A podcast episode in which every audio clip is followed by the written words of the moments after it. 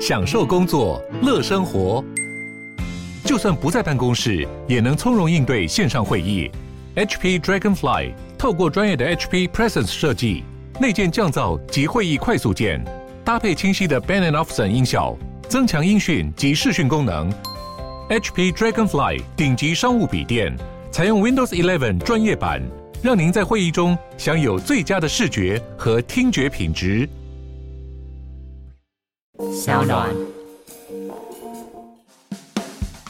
甲方最常用那种说的就是啊，这个没办法，我们这个都是制式的合约。对，其实我要跟听众朋友说，没有这种事情，是，合约一定是可以讨论的，是可以谈的。对，然后任任何一个单位，当你拿到一份密密麻麻的合约，要你签字盖章，然后说啊不用看啦，就盖就是了，这没有问题的啦。假如有人敢这样跟你说，那一定 不是个好单位，觉得有问题 那。绝对是有问题的。大家好，我是法科电台的站长桂智。我们今天这一集邀请到马世芳老师来跟我们聊。马世芳老师前一阵子在网络上面引起很多热烈讨论一篇文章，那就是因为马世芳老师前一阵子抛出一个很令人震撼的消息嘛，因为老师有一个很热门的节目叫做《借我耳朵》，还是耳朵借我？借我不好意思，更更正一下，讲太快，不好意思，叫做耳朵借我。那这个节目我有一集访问过舒米恩，因为我们法科电台大家对我们理解是说讲法律知识的嘛。那那时候苏米恩的经纪人跑来敲通告说，能不能让苏米恩来这个节目上？然后我就问苏米恩经纪人说，是呃是可以，因为我自己是苏米恩粉丝，我当然是很很欢迎，很也很期待。但是我是法律的节目，我很怕就是我没办法问到嗯太多什么有趣的东西，就是法律跟音乐结合，我实在是很不擅长。所以我挣扎了一下后，我发现苏米恩已经有到。马马老师，你的节目上面去啊对有对那一对集，那我把那一集听了三次之后，我发现说，苏明他做专辑有很多音乐以外的理念，就不是那种乐理或者对是对对乐器那种表现的东西，是有很多可能跟文化连接。我就觉嗯得，哎、那这个东西可以做，所以我就在那一集里面就有受到老师的这个节目很大的影响。哦谢谢那今天很荣幸可以邀到 马马世芳老师亲自来我们节目。谢谢谢谢桂智，然后好跟听众朋友打声招呼，大家好，我是马世芳，很开心，这是我生平第一次来上 podcast 的节目。哦，我们很荣幸也到对对对，邀请到老师第一次上 podcast， 对对对，是不是可以跟大家讲一下？呃，这个争议是它是怎么来的？好，我先回顾一下这个事情啊，就是《耳朵借我》这个节目是在二零一七年八月开播的，那么这个节目是在阿利亚电台原住民族广播电台，呃，所以呢，这个节目做到今年年底总共是三百五十集，然后350集三百五十集，那是每周播一集，每周播两集，哦，每周播两每集，次两个小时。是那么当初在这个电台开始跟他们合作的时候，主持人要跟电台签约，那签约的单位是电台的主管单位，就是原住民族文化事业基金会那基金会跟主持人会签一份主持的合约。呃，我们在前面几年的合约里面有一条关于著作权归属的这个条文。那我一开始看他们给我的草约上面写说，呃，我是乙方，呃，基金会也就是电台那边是甲方。他们原来的草约里面有一条是写说，呃，节目做完之后的内容、著作财产权归于甲方所有，是，然后乙方不得行使行使著作人格权。是我觉得这一条我个人不不想接受，我觉得这不太 OK，所以我就把这一条条文改了，嗯改成是呃著著作权由甲乙双方共同拥有，然后未来假如要有其他延伸的使用，那我们可以再谈。哦，那呃，电台那个时候也觉得都没问题啊，所以我们就用这样的方式，连续大概就合作到今年，所以我总共签过四份约，那份约的内容都是这样。哦 OK，但是呢，呃，到了明年度二零二一年开始，基金会对于所有的节目都开始有不一样的做法。是嗯首先，第一个，我们之前是呃每年我等于是再去提一次案，哦，等于去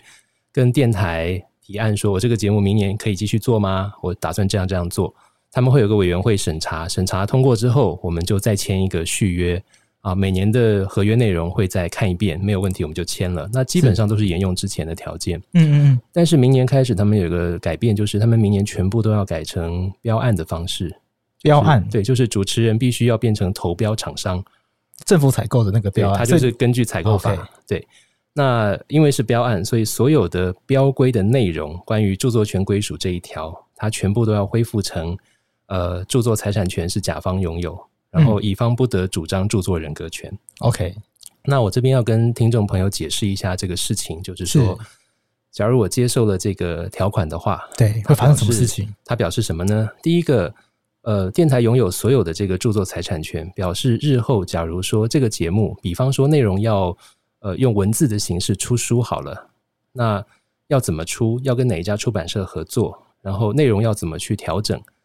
呃，我是没有任何权利可以去过问的。对然后当然版税我一毛钱也分不到。对，呃，另外不能行使著作人格权的意思，就是说我不能主张这个是我的节目，嗯也，就是说，电台可以任意把我的这个节目的内容，它可以去做剪接，它可以把，比方说，我访问了，比方舒米恩来上我的节目，它可以只把舒米恩回答的部分剪出来，另外剪接成一个新的节目，然后不 OK 注明是马氏芳的访问，是它可以做成另外的样子， OK，就自由使用。对，它可以随便去使用，也不需要问我的意见。那呃，耳朵街我这个节目是我一个人去做的企划、主持、录音、后置，所有都是我一个人独立完成的。那我当然不能接受这样的条件，对所以我跟电台方有试图去沟通过，但是当时呃基金会也好，电台的主管也好，他们好像没有办法接受我的要求。事实上，我当初是换在主管吗？呃，不是，不是，不是 OK 这个事情是这样，就是说，呃，就我的理解，因为全面要改用适适适合所谓采购法里面的某一种呃这种标案规格的那种那种那种范本，所以他们所有的合约都要写成一模一样的内容。嗯，那他们不希望针对一两个主持人开特例，他们怕管理起来很麻烦。呃，他们不希望有特例，对他们认为这样就好像有的主持人有特权， OK，那我当时的意思是说，我并不是要求你给我特权，我对觉得广播电台要求主持人把著作财产权全部归于甲方所有，并且不得行使著作人格权是不对的。是我认为电台的标准的契约内容应该是朝向著作权共同拥有或者取得主持人授权这样的方式是比较对的。是呃，但我这样的说法，他们显然不太能够接受嘛，所以后来就变成谈不下去啊、呃所以我就决定明年我就不参加这个投标了，啊就不因为投标假假如说是投标，那呃，我我我去投标了，然后其他的主持人也去投标了，电台对的审查委员觉得有别的节目比我的节目更好或更合适，我是不会有意见的。对但现在都还没有进入到那个程序，现在只是是说他们明年度的这个主持契约里面会有这样的一个条文，是我不能接受的。那我何必要投标呢？对，因为标到了也不想签嘛。标到了我也不想签嘛，我觉得对啊这个是很欺负人的卖身契的合约嘛，所以是我就决定不投标，并且我之前就跟长官们有告知说，我要是明年不能参与投标，那这个节目势必要在今年年底结束，对我也必须要跟我的听众交代。对所以我就在我的 FB 跟我的部落格上面写了一篇文章，交代这个事情的始末。是，然后，因为我觉得这不是一个我跟电台或者我跟一个基金会的问题，因为是我所知道的是，在台湾有太多太多的，不只是广播圈的同行，太多太多的所谓呃跟公部门或者跟各个机关团体、公司行号合作的过程里面，经常都会碰到必须要签下这个所谓呃放弃著作财产权，并且不行使著作人格权的这个合约。对，哦，那我认为这个是长久以来的一个问题。那要这改，个其实是常态啊。对，这是一个常态。那那大家已经有很很长时间都已经有不满、有怨恨，想要改变这个状况状况，但是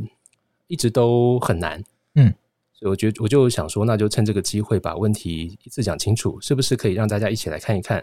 我们假如是作为签约的那个所谓乙方的话，乙方的权益可以怎么样被看见，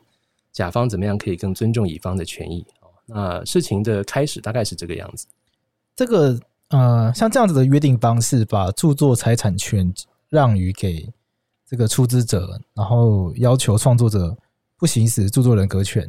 它其实是确实是有一个蛮常见的。那更极端的做法，可能就会是直接约定出资者是著作人，对对对对，那对这个是更极端的做法。其实我们也蛮常看到这样子的嗯约定嗯嗯方式。对，那呃，马老师是不是可以跟大家分享一下，就是说老师在做节目的时候，你会怎么投入在这个节目里面？因为哦听众朋友对做广播节目，想可能没有太多概念。哦，对，那做一个广播节目嗯，需要花多大的功夫，花多大的心力？ 是不是可以跟大家也跟大家传授一下这部分的秘诀？好啊，我制作音乐节目嘛，是那我的音乐节目的做法通常是两种形态，一种是是我一个人唱独角戏，另外就是有来宾去做访谈啊、那么，假如是一个人唱独角戏，就是一种专题式的节目。我今天要介绍什么样的主题，是我就要针对这个主题去搜集材料，然后决定要放哪一些作品，怎么把这些作品用故事串起来。啊、那现场在做节目的时候，我我就我就把这些东西想办法组织成一个两个小时长度的节目嘛。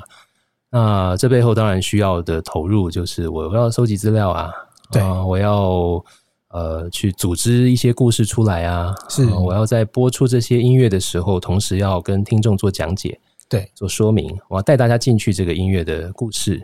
因为做一个纯听觉的节目的时候，我们能够所用的工具就只有声音而已，是就只有我的说话跟音乐。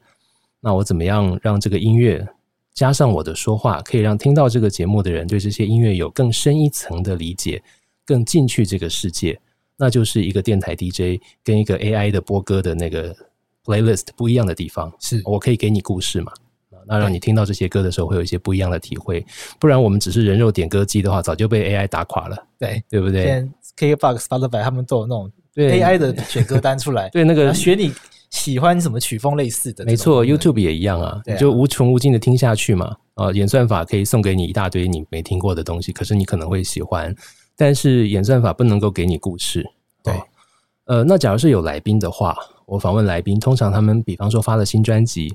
或者要来谈一谈他们的音乐人生，或者要谈谈他们即将要举办的活动跟演唱会或者是展览。那我当然事先要把他们的作品先听熟，要把他们之前接受过的采访看一看啊，大概是这样。我一定要先看一下他们呃历来接受过的访问，大概回答过哪些问题。一方面也是了解一下我要访问的这个人的背景，是另外一方面大概知道一下他们回答过哪些问题 OK 我就不需要让他再去重复回答一次，我就可以根据这个问题再往下问啊。呃，作品听熟是比较基本的要求。呃有的时候我会让我的来宾自己列歌单，不一定是自己的歌，嗯，人生歌单影响他的作品，让他说他们的故事。是呃，那现场到了录音室里面，我通常不会事先列访问的大纲，我现在已经很少很少这样做。真的哦对，来宾也不太会要求我列什么访问大纲，因为我后来发我 我最早做广播就是开始有来宾，大概是嗯将近二十年前，是那时候还会一开始列一些访问大纲给自己当小抄嘛。但后来发现，常常来宾不会照着你的访纲回答，对他们会岔题，然后会会答回答更多无关的东西。但有时候最有趣的是那些无关的或者岔题的部分。因为那是他临时对对，很自然对的一个表现对嘛。对，所以你你就要跟着那个往下问嘛。对那我这么多年做节目的心得之一，就是要做一个好的访问者。呃，并不是你怎么去问出好的问题，而是你怎么样善于聆听。你越善于聆听，通常能够得到越好的回答。有时候不需要问太聪明的问题，甚至是问很笨的问题。但是当你双眼看着对方，让他觉得他很放心的时候，他会是给你很好的答案。是啊，所以我就是去想办法营造一个让彼此都放心的环境。那我跟你素昧平生，我们坐下来，按下那个红灯的那个按钮。我要在五分钟之内让你把我当朋友说心事，这不是一个简单的事情。对， 那这么多年下来，我发现，呃，我我我我可能比较会这样引导，因为你让对方知道你跟他一样在乎他最在乎的事情的时候，他就会愿意跟你讲很多。那他最在乎的事情，通常就是他的作品哦，他的创作，他这次要要告诉大家的事情是什么？那我觉得照这个方向走，通常都会得到还蛮好的答案。他不一定要是一个口才特别好的人，任何人只要谈到自己在乎的事情的时候， 口才都会变得很好。对。对，所以呃，在访问来宾的话，我大概是用这样的方式在做节目。那老师，你会觉得说，这以一个创作者的心情上来讲，为为什么会认为这些权利是重要的？呃，这个很简单啊，因为比方说我做的节目，对所所有的节目的内容是从我这边出发的嘛。对，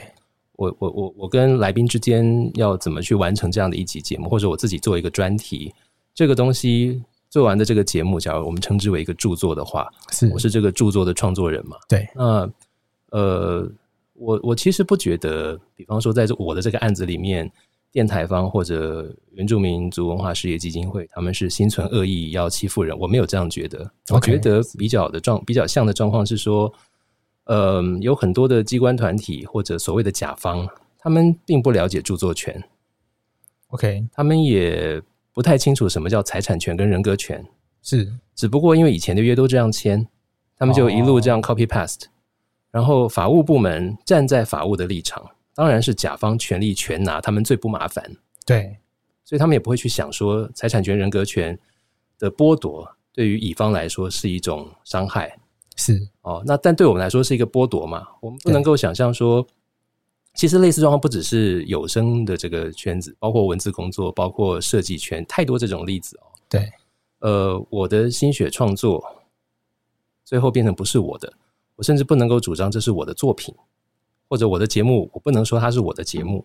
这个就尝试来说，我想应该大家都会觉得不舒服，对或者难以接受吧。对，哦，那我知道的状况是有很多的同业，尤其是跟公部门的广播电台呃合作的时候，有很多也是要去标案的，是有很多也是要签约的，对，那我就去问了一轮，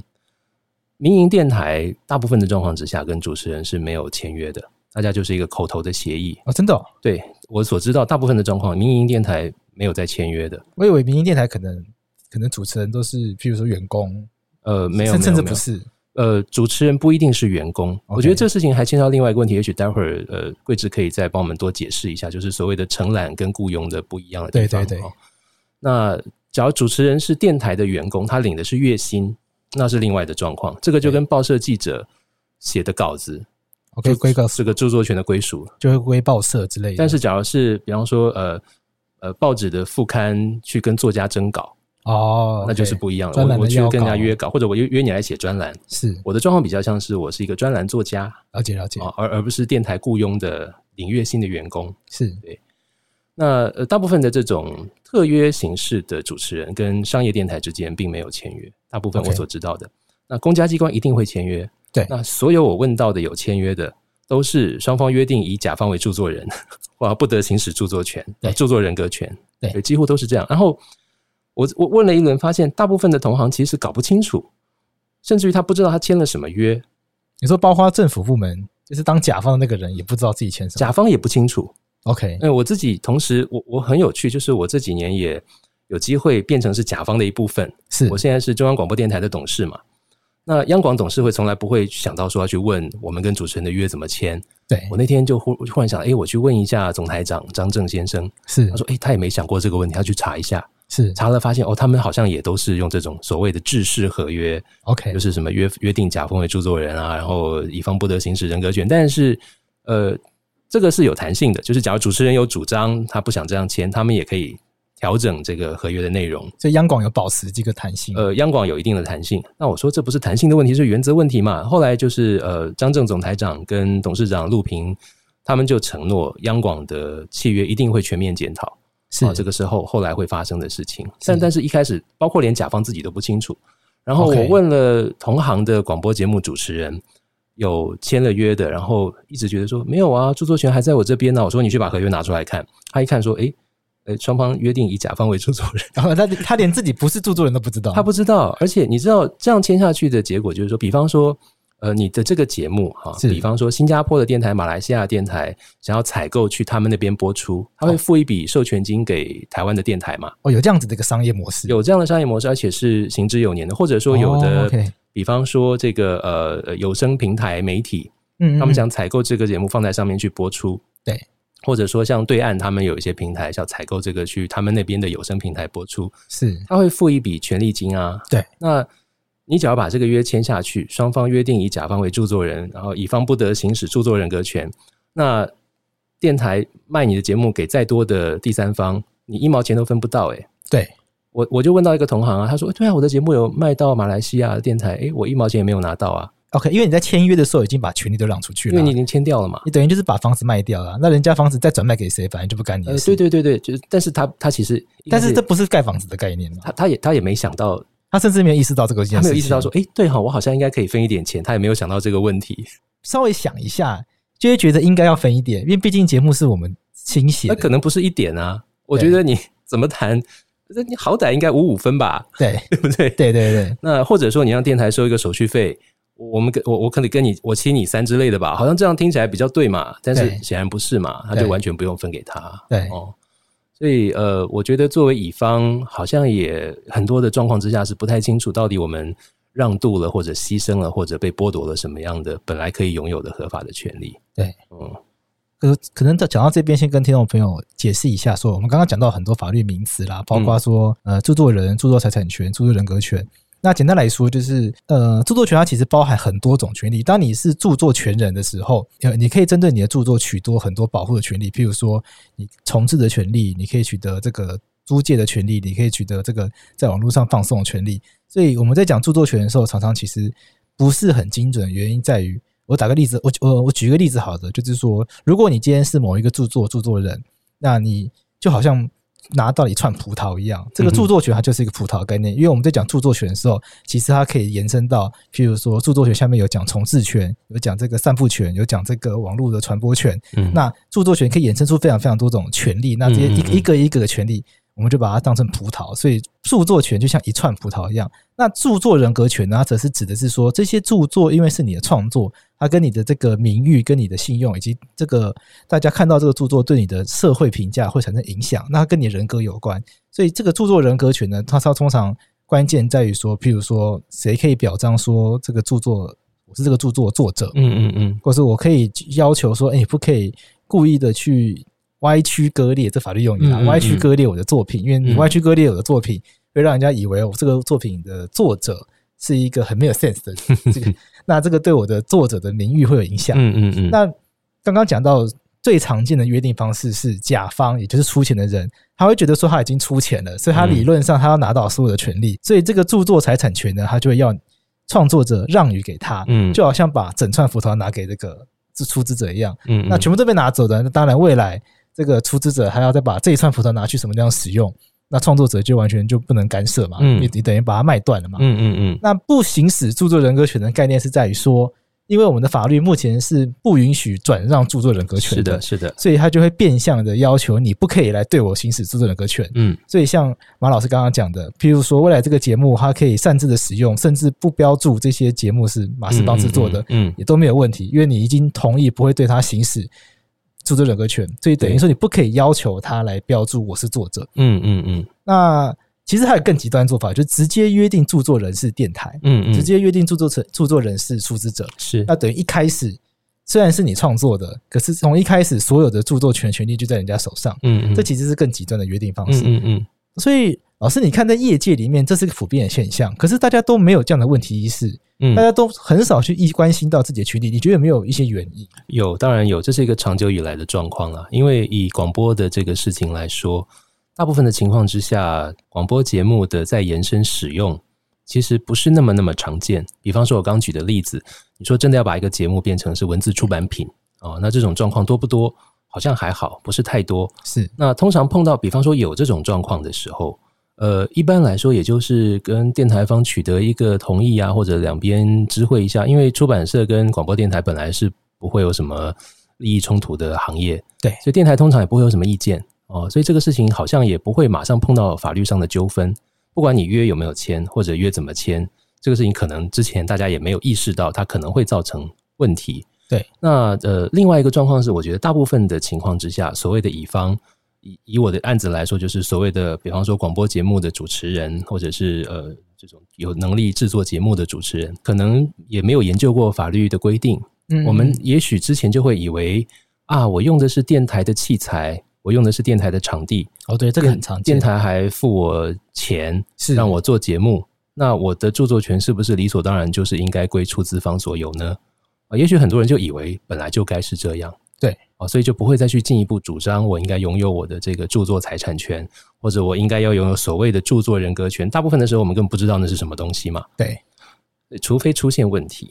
对哦，所以在没有出现问题的时候，或者没有人去仔细看法条的时候，就觉得没关系。而而且大部分的时候，乙方是弱势的哦，甲方大可以说啊，你意见那么多，你就不要来投标；对你意见那么多，你就不要来主持啊。后面对一堆人排着队要来啊，对所以乙方就点点 也就算了。我有节目做，我就很好了。对然后，哎，电台老板其实对我也不错啊。哦哦，那那就这样吧。是，大部分的状况是这样，因为我们本来就是一个人情世故的社会，对哦，那大家相安无事，也就不会去计较，因为真的你说啊，要以台北地方法院为一审法院这种事情很少发生嘛，对， 通常就是好啦好啦，就这样就这真的样。闹上法院的很少，对啊通常很少啊发生纠纷还是想办法私下解决掉，对，啊，对啊，就大家都不希望撕破脸伤感情，对。啊所以就就就这样一直音循下来了。可是，在争取这样子的一个权利过程中，好像会遇到困难，是要怎么样去说服甲方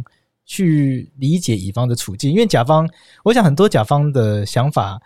包括政府机关或者包括可能民间很多采购这样子智智慧财产权的单位，嗯他们确实会觉得说，这个电台的设备它不像我们 podcast 很简单。嗯嗯 podcast 我们今天这边就是一个很简单的 mixer，然后接我自己的笔电。嗯我我之前央广，我前一阵子也去上节目，嗯嗯嗯上去上宛如姐的节目。是那我去到时候，我说哇，广播电台的设备就真的跟我们差非 常多。第一个，我们这边就有四个滑杆嘛，它那是一排啊，对对对， 很大一对排，，然后非常多的旋转的东当然西。当然我说我说，所以资本的投入的规模是，相对来说大非常多。对然后录音室的那个等级、隔音的效果比我们这个都好上非常多。是，所以确实，甲方他们会觉得说，我投入这么多的资本，他会希望他在这个部分还多多得到一点。那我们要怎么样去让他们认识到说，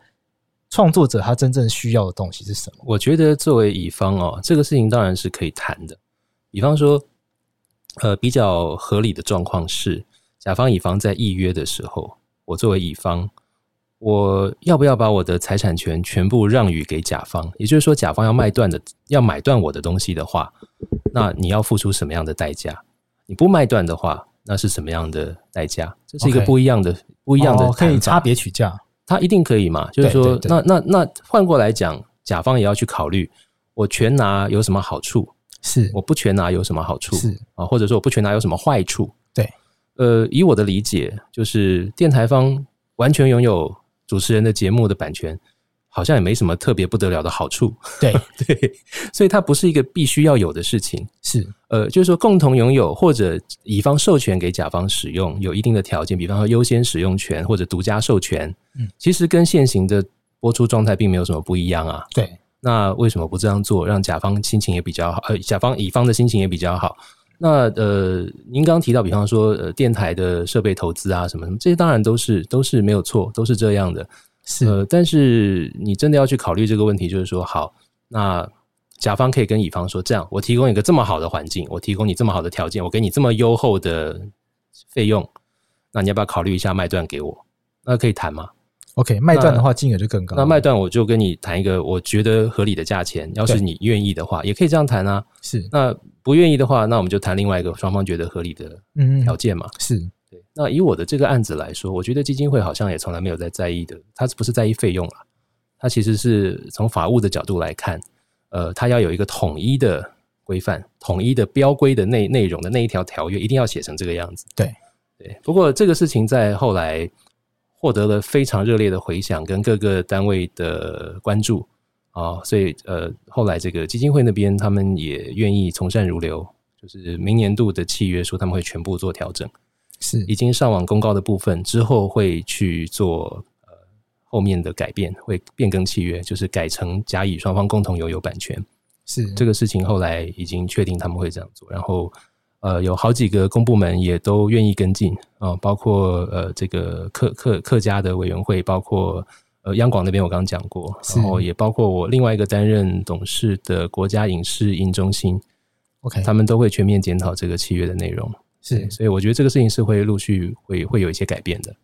像老老师，你在你的文章中还有提到说，像文创法、嗯，是采购法，它其实都有相关保护创作对者对的对一些条款。对我想很多的创作者他可能对法律没有像我们这么熟悉啦，我们是比较特殊的个案嘛，我嗯对们是。我们也算是创作者，然后同时又有一点法律背景。老师，你是怎么发现到有这些条文的？是不是可以分享你的这个经验给大家？说，诶，大家没有没有想到老马老师会对于法律条文还有一些熟悉，就好像大部分创作者可能是嗯完全对于法律是没有概念的。对，我本来也不可能平常会去关注什么文化艺术采购办法这种东对东。对，那当然，因为自己这些年也时不时会被公部门找去当评审嘛，是啊，所以大致上会有一点大多多少少会听说啦。比方说在，呃去年十一月，我们通过了文化艺术采购办法，我们简称文化采购法。那它里面就有明定一条，它是说，呃，机关经评估有利用著作财产权权之情形者，以取得著作财产权之授权为原则。就是说，关于所谓的译文采购啊、以甲方以取得授权为原则，就是不要再叫对方去不得行使人格权，对或者约定以甲方为著作人是啊、或者要求乙方让与著作权给甲方。他们他们有一个明定，就是希望尽量以取得授权为原则。那这个是译文采购法的精神嘛？那是另外，我我我觉得我们现在的法律的规定跟相关的工具其实是还蛮齐全的是哦，包括我们的文创法，呃，文创法是在一零八年、二零一九年就已经通过的。那里面就有列出一大堆的项目，都是所谓的文化创意产业。那我我我就发现说，很多创作者自己不知道他的工作其实是在文创法的保护之下，我其实是可以受到译文采购法的保护，或者是文创文创法的保护，因为这里面列了一大堆哦、呃不只是视觉、音乐、文化资产、公益、电影、广播电视，也包括。比方说，呃呃，动漫啊，动漫包括设计啊，是啊、什么创意生活产业啊、建筑设计啊、品牌时尚啊，呃，呃，我我我我发现大部分在做这些事情的人，平常不见得会想到说，诶，国家的文化政策跟我从事的这个小手艺有什么关系？对但是其实很多时候，我们是可以主张我们的权利的。是然后呃，我在这一轮的经验之后发现，症结并不在于我们要修法，其实不太需要修法，因为法律已经这法律好像该有的有，该有其实都有。然后归根结底来说，就是我们回到源头看，所谓的采购法，大家都一直在责骂采购法、抱怨采购法这么多年，但是事实上，采购法里面从来就没有规定说甲方一定要取得乙方的著作权，对，从来没有这个规定他嘛，没有强迫政府一定要买断，没有，从来没有这样哦。而而且采购法本来就有各种各样的范例、合约的范本，对，那个范本里面关于著作权的授权或者是约定，有各种各样的弹性的范本，你可以选一个比较符合你这个行业或者你这个案子的这种状况的范本嘛。可是长久以来，台湾的公务员最害怕、最害怕就是被指控你图利厂商对，哦，所以他们就尽量都还是去签那一种一定要甲方全拿的，而且唯唯恐我对乙方好一点，就说是图利乙方了。哦对啊，因为他们很 怕惹上这个麻烦，，对对，所以呃，这次这个事情就是让我觉得这个事情要要要促成改变，它的症结在于说，你一定要有够高的呃单位出来一锤定音，说这个事情本来就该这样做哦。万一有状况，那是最上面会扛，最上面会承诺要这样做，这不是你的责任，因为对你让一个第一线的，比方说地方政府的一个文化局的承办者。要去改变这个条文，他一定会有压力嘛？对，哦，那甚至说你让一个地方政府的文文化局的一个一个中阶的一个一个一个一个什么样科的长科长，你说他他一定会有压力啊对，啊法法法务那边或者说政风那边会不会有意见？对，那呃，一旦是文化部长出来讲说我们一定要落实《艺文采购法》十七条的精神，以取得授权为原则，是，或者说苏贞昌院长出来说我们一定要支持创作者拥有自己的著著作的这个完整的权利，是啊，我们要全面去清查所有机关单位现行的契约内容是不是有不合理的授权的问题。是那第一线的承办人员当然就比较愿意去改变。对对，我们在讲著作权法的时候，其实在讲我们就是大学在上著作权法的时候，他第一课就会通常第一堂课、第二堂课就会先教一个观念，就是什么是著作，嗯因为一定要是著作才会受到著作权法的保障。嗯那就会有一些很有趣的讨论，譬如说什么小 baby 在墙壁上乱画啊，那个算不算著作？ 啊什么星星按到快门，这样算不算著作？啊，那关键的在于说，著作是人类，它有个法律名词啊，叫做著作是人类精神力的表达。嗯，所以其实著作选法它真正的那个核心在于说，著作之所以为什么我觉得它重要，是在于说创作者他投注的心力嗯去表达出一些我们觉得很棒、很优雅，或者是很值得大家来去分享的观念。嗯所以真正的这个关键点在于说，我们要怎么样让更多的创作者愿意投出更多的心力嗯来去创作出更棒的作品。嗯嗯可是现在的观念有一点反过来是说，哦，因为人家人家出钱给你一个舞台，所以他就可以把它全部拿走。嗯嗯，我觉得听到现在，我觉得好像普遍的这个社会氛围是这样，而且不只是甲方这样想，很多的创作者本身也没有觉得这个问题，嗯他们也会觉得说啊，我确实是用人家的器材，我确实是用人家的舞台，我得到了演出机会，所以嗯这一些该有的权利都把它放弃掉是没有关系的。嗯嗯嗯，我觉得听起来好像会是这样，所以我想接下来可能我们要怎么样逐步的去唤醒大家，尤其是乙方这边的著作权的意识，去认识到自己的权利，可能会是很重要。嗯布拉斯，你有没有想过说，如果这件事情可以改善的话，未来嗯可能会是一个什么样的状况？就是乙方跟甲方可能会是有哪一些的约定，或者至少乙方要认识到自己哪一些东西，嗯嗯才不会在无形之中卖掉自己很多很宝贵的东西，他连自己完全都搞不清楚。是，我觉得这个要分几个方向讲。首先，从我自己的这个行业来说，广播节目的主持，或者像现在大家都很热的所谓 podcast 这个事情，那就是说节目的著作权到底是归于谁所有？对，哦嗯，我的想法是在这个状况之下，甲方我刚刚讲过，甲方你拥有全部的权利，对甲方并不见得有特别多的好处。甲方乙方共同拥有权利，或者由乙方授权给甲方做一定条件的独家或者是优先的播出授权，对甲方来说没有什么差别的话，是那 why not？哦，所以呃，我的这个案子在呃推动到现在，很多的公部门跟机关都愿意改变，是因为他们发现我们把把合约的内容改成甲乙双方共同拥有，或者以取得乙方授权为原则，对甲方没有什么坏处，是甲方不需要牺牲什么东西嘛。对啊，但是乙方心情会好很多。对啊，所以这个这个事情，我觉得问题没那么大。那这可能这是不是也跟广广播的商业模式比较适合这样操作有关？嗯，因为呃，通常像我作为所谓的乙方，我作为主持人，那是电台的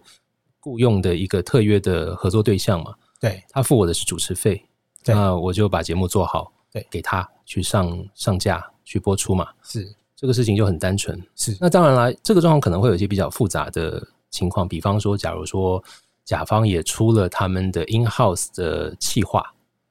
然后共同去筹划这个节目的内容，或者呃，乙方他是甲方的领月薪的员工所谓的员工啊，in house 的员工，那这样的著作权的归属，当然就会有不同的条件的可能性。是啊，但这个也是有很多弹性的谈法，到底哪一些范围是属于我在领月薪的工作范围之内的，哪一些不是？嗯对啊，这个其实，在出版圈也一样嘛。对啊，就是有的时候我我写的文章仍然可以是我的文章，是有的时候我写的文章是属于出版社或者属于报社、杂志社所有。是哦那就广播来说，这事情相对来说比较单纯，因为它牵涉到的人力通常比较单纯。那会比较复杂的是像呃影视的工业，它它会是一个团队作业。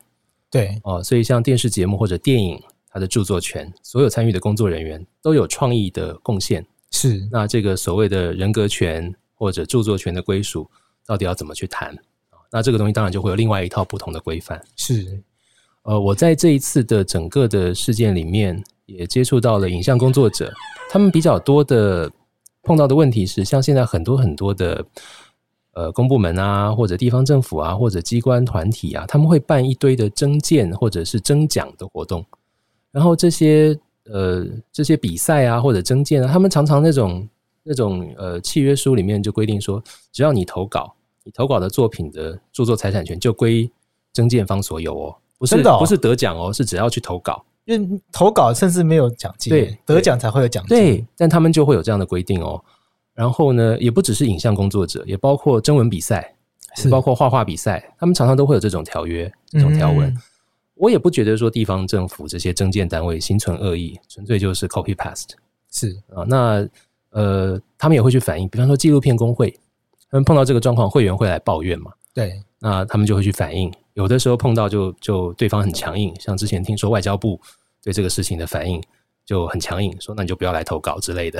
但是像哇这么像这么激烈对但是像地方政府他们就啊，我们不知道有有哦，议员采购法已经通过了，我们不晓得，不好意思，我们愿意我们愿意更改，我是们愿意做调整啊、那呃，所以在十二月初的时候，我去立法院参加了一场记者会嘛，是也主要就是从纪录片工会这边出发。影像工作者长久以来他们争取的，也就是说，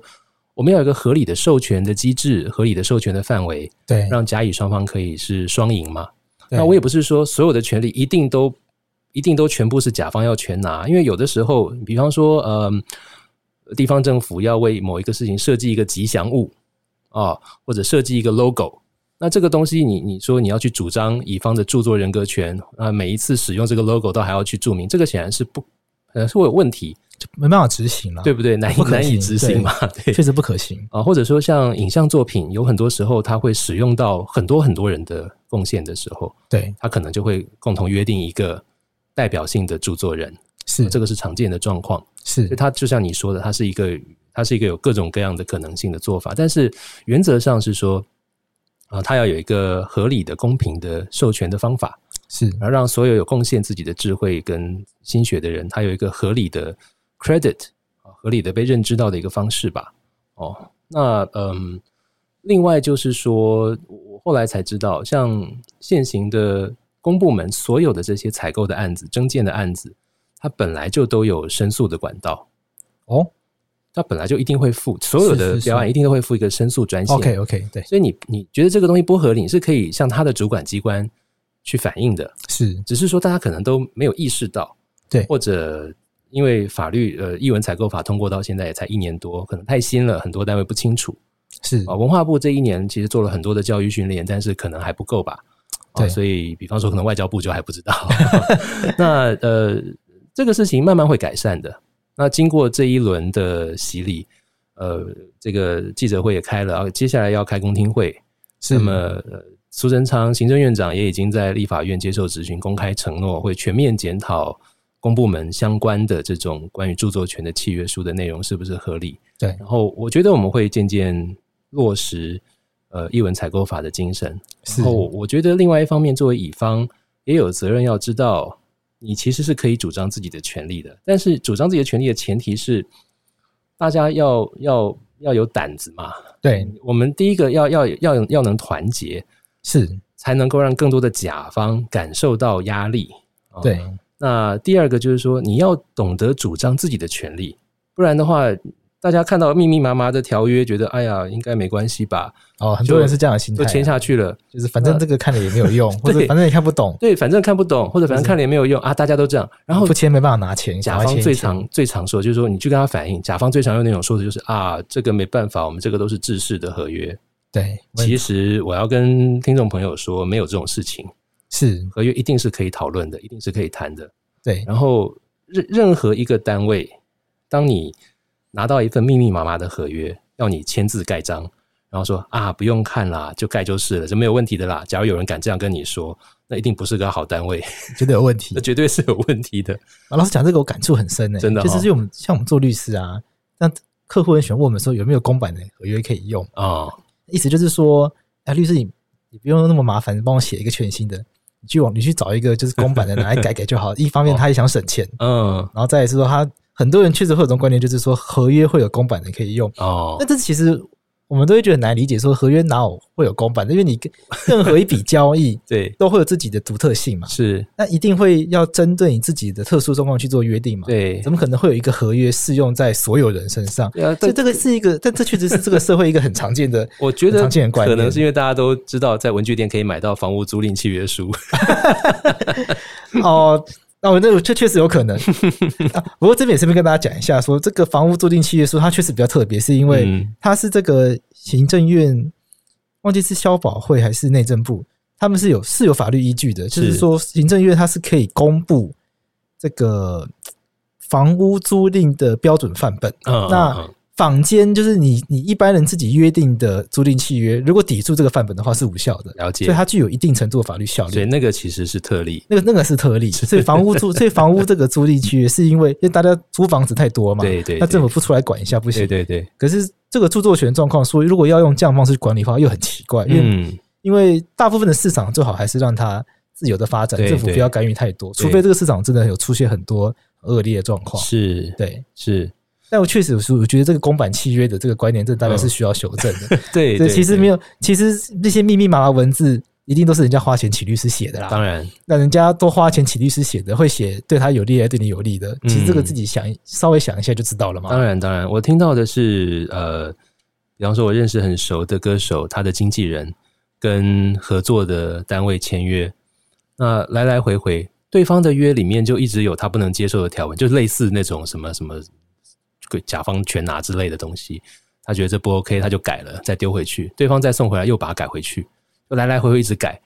反复改了五六次，最后才终于大势抵定。但是这个事情就是在这个圈子里面的常态啊，对，因为站在对方的角度，他当然是要尽量以他有利的条件去写嘛。没错没错，那你要是不去争取，你不去一次一次反复的争取，最后就是照人家的方式走。没错，所以，听众朋友，我们都有机会会碰到你拿到一份密密麻麻的法律契约书，你要在上面签名盖章。签名盖章之前，一定要搞清楚到底你签了什么，盖了什么。没错。我真的觉得当律师，其实我当律师才才第四年、第五嗯年，嗯嗯，那已经有不少案件，我每次都觉得很很荒谬，是说，就到要打诉讼的时候，或真的发生问题了，那个当事人才第一次认真把它看完。嗯这个在法律咨询最常见，嗯，就是当事人会带合约来，是然后问我说这个可不可以解约，哦，或者是说这个能不能用他想要的方式处理，嗯，我就直接指给他说，哎、这这一条就写写的很死啊，你要怎么是你主张的是东西就不可能啊。对，然后他就说他没有看到这一条啊，他觉得 他就觉得他就会觉得他被人家骗。因为他没有看到那一条，我就说，可是 你你你你要觉得人家骗你的话，你也要讲得出人家怎么骗啊，你对你自己不看，不能说人家骗你吧？对对对，对啊，对然后他就会很失望的离开。 所以这个，我觉得这确实是利用这次机会给大家一个很重要的教育，是说合约真的是要认真仔细思考的东西。是是是，尤其是创作人，很多时候会有艺术家的个性，是，然后认为人家应该不会欺负我吧，或者说哎呀没关系啦，就这样啦，是啊、或者说哎呀反正我我也饿不死，没有随便啦啊、或者哎呀讲也没用啦，最后就闭着眼睛签下去了。那一旦签下去，常常会碰到合约里面会写说。授权范围全世界，授权时间是永久啊，哦，这个也很常见。对 啊。然后万一违约要赔一百万呢、啊？对，就常常有会有这种东西嘛，那你怎么办？你签下去你就你就没有办法啦，就无是法回头啦。对，嗯，好，那我想今天这个这期节目啊，也透过马老师这个事件啦、带给大家很大的教育，就是说，嗯原来乙方有这么多的权利是可以主张的。我想甲方没有恶意，可是乙方也不应该太过善意，就是太过天真，觉得我的权利都会被人家保护好。其嗯实，在法律的世界里面，很多的权利是要靠自己的。是，我觉得乙方比较多的可能也不是过多的善意，而是无奈吧。啊，有时候也是这样，没有长久错以来被欺负惯了，然后可能以前曾经试图争取过，但是老是没有结果，是所以就就慢慢的放弃希望，觉得没有没有办法，因为毕竟要靠人靠靠人家赏口饭吃啊、你不签，人家一大堆人排着队要签，哦对那就那就算了吧，闭着眼睛签了吧。但是心里其实是不是不不太愉快的这，不好受的不。好受的。那这这次这个事情，我认为它会是一个改变的机会。我们真的促成了公部门正视这个问题，是然后让甲方懂得尊重乙方，而且我我我我们也正式的确定这个事情，它必然要朝这个方向推动，因为它才能够符合。中华民国政府他们对于文化产业政策要发展的方向，他们下的承诺，不然的话就是自己打脸了。对啊，对不对？你你口口声声说我们文化基本基本法都定定下来了，明定要保障著作人跟创作人的创意跟他们的权利，结果你都是甲方要全拿，这不是打脸吗？对啊，啊，那所以呃，从文化部长到行政院长，他们都承诺会全面检讨这个事情，所以至少我相信，在接下来这一年，大家一起帮忙看，呃就是你跟公部门往来，要是还有碰到这一种要求乙方什么不得行使著作人格权，或者说在莫名其妙状况之下，你就必须要牺牲掉你原来应该要有的著作财产权的时候，一定要反映，因为现在是会有。不但原来就有的申诉管道，而且他们承诺，就是呃文化部也承诺之后会设更好的申诉的窗口，或者或者说明的窗口。所以我觉得，作为乙方，未来会有更多的工具跟资源协助所有的创作者，呃，作为乙方的权益是可以被更进一步的保护到的。那这个是一定可以，我觉得现在正在发生这样的事情。是但是下一步就是说，呃，民间的单位是不是也可以比照办理？比方说像呃，电信公司一天到晚在办类似的事情嘛，哦对不对？征件啊，什么什么征征奖文这啊种征奖啊，哈，或者说各个各大民间企业啊，他们常常会有类似的活动啊，是是不是也可以跟进这样的精神？是我希望它能够形成一个社会的共识啊。那再说一次，作为乙方，绝对有责任要清楚自己的权益，并且要懂得站出来为自己争取。没错对，因为说真的，很多权益都是靠自己争取来的啦，嗯它不会天上掉下来的。真的，真的，就是确实很多无奈，嗯，确实有很多现实上的困境。嗯可是如果你自己都放弃自己的话，说真的，到法庭上法官就会说：“那我也帮不 了你啊。”我确实很多状况是说，法官他也很想要帮这个当事人，可是你合约对就签了，对，他也没有办法帮你。所以回头回来，法律权利真的还是要靠自己来争取。必须要靠自己争取。那这次的事情我自己也想得很清楚，当我决定，呃，也也要是说我非常在乎这个主持的工作，我非常在乎他们要给我这份主持费，那我爬都要爬回去对，啊，我就签了，我就摸摸鼻子签了，我就是没话讲了。但是我觉得我有个底线，我不希望让出这个东西的话，那我就是不要了，我就不做了。是那我一旦决定我不做的时候，我讲话就比较大声一点嘛，对，然后我也在想说，哎呀，我嗯做广播三十多年，然后金钟奖拿了几座，好像讲话大人也会听啊。连我都不讲话的话，那是不是有更多的条件比我还要不如的人，他们被欺负的更厉害，就更没有机会改变，更难发生，就更难发生嘛。哎，结果就是一旦讲出来，哇！我在 FB 贴文哦，一个晚上就一千多个转发，我发现那个反应是，哎，原来很多人都跟我一样有类似的心情。我本来是想说，哎呀，从此以后我被全台湾的公营电台抵制也没办法了。现在看来好像还好，哇！对你有担心过吗？呃，这会不会被这样子的对待？啊担心是不叫做担心啊，因为做好心理准备，最坏状 OK 况就就不过如此的话，做 podcast 好像就对啊，就反正也呃天无绝人之路，就看着 办嘛。不过现在现在感觉到的状况是比我当初想象的状况好的太多了。是，其实大家是愿意接受改变其，实大家听起来蛮善意的，对对对，有就有所以我，我才会说，诶，其实甲方并不是心存恶意，包括是像诶原住民族文化事业基金会，他们就带头愿意改变契约内容，它反而就变成了一个很好的示范嘛。对，那我我当然不会回去投投标啦，明年我就节目还是不会去做。但是是这个事情就造福后面的主持人，然后其他的公营电台都会陆续跟进的话，那民营电台是不是也可以跟进呢？对，啊，更多的公家机关也就可以跟进啦，然后民间企业也可以跟进啦。当乙方的权益变成社会共识的时候，这个事情就是不分官民都可以去意识到的事情的时候，我相信这个国家的整体的对于创意人、对于创作者的保护跟善意，就会变成一个更清楚的共识。是对。好，我们今天谢谢马世芳老师来 分享自己这个很重要的倡议，为乙方权益发声，那也嗯是呼吁所有乙方一起来团结。对也乙真的方，对乙方的这个权益要真的要靠自己争取。嗯那我，们也感谢就是马世芳老师愿意出来，因为我想确实需要有一定的高度的人 带领，政府才会愿意听啦。有时候政府是如果一群小咖可能不太理你， 真的也是要感谢马世芳老师愿意牺哪牲里自己的节目来去造福大家。呃，没有到牺牲的程度啦。我觉得要谢谢一路以来真的好多好多的朋友的帮忙，包括文策院也帮忙，文化部也帮忙，然后立法委员有很多位我很敬佩的这些委员们也都来协助处理，都提出了打在要害上的对策。是呃，当然还有好多好多的乙方，呃，公开的、私下的给我打气加油，分享他们自己的经验。这个事情一定是要大家一起里应外合，一起团结，才有办法推动一个向进步的方向发展的这个这个成果。所以还是那句老话啦，乙方需团结，团结真有力，一定要团结才能够促成真正的改变。对，没错。老师，那最后最后问一个不相干的问题，那可能可能大家很好奇，好那老师未来有新节目吗？呃，我我一定会想办法跟大家在空中相见。但是到底是用传统的电台呢，还是有其他的不同的平台呢？我现在也还不知道会不。会考虑来做 podcast，加入这个战呃。局？现在其实 podcast 最大的问题也跟你的专业有关系啦，就是音乐的版权。哦，呃我要在对 podcast 里面放音乐的话，现在还是会碰到呃版权机管单位对有一哦些事情还是要克服啊，那就是另外一个课题了。那是另外一个非常巨大的题目。对那我觉得这一题迟早也是要解决。对那可能我们的法白另外要再开个三集节目探讨这个问题了，啊，这就是这个真的是一个很大的课题，这就是大部分的 podcast 节目没有人在做音乐的原因，只能放因为有只能放版版权音乐嘛。对啊，对对，而且那个费用会非常的惊人。是对是那个那个那个问题，要是现在无法解决，可能 podcast 就比较麻烦，除非我不要做跟音乐有关的节目。是，但不管怎么样，先让我放个假休息一下。 但是大家不要担心，我总是会想办法再跟大家相见的。我也不希望失业太久，对不对？ 好，那我们就期待老师度完假、休完息、充充饱电，那我们就期待老师回来跟大家见面。谢谢谢谢桂枝，谢谢。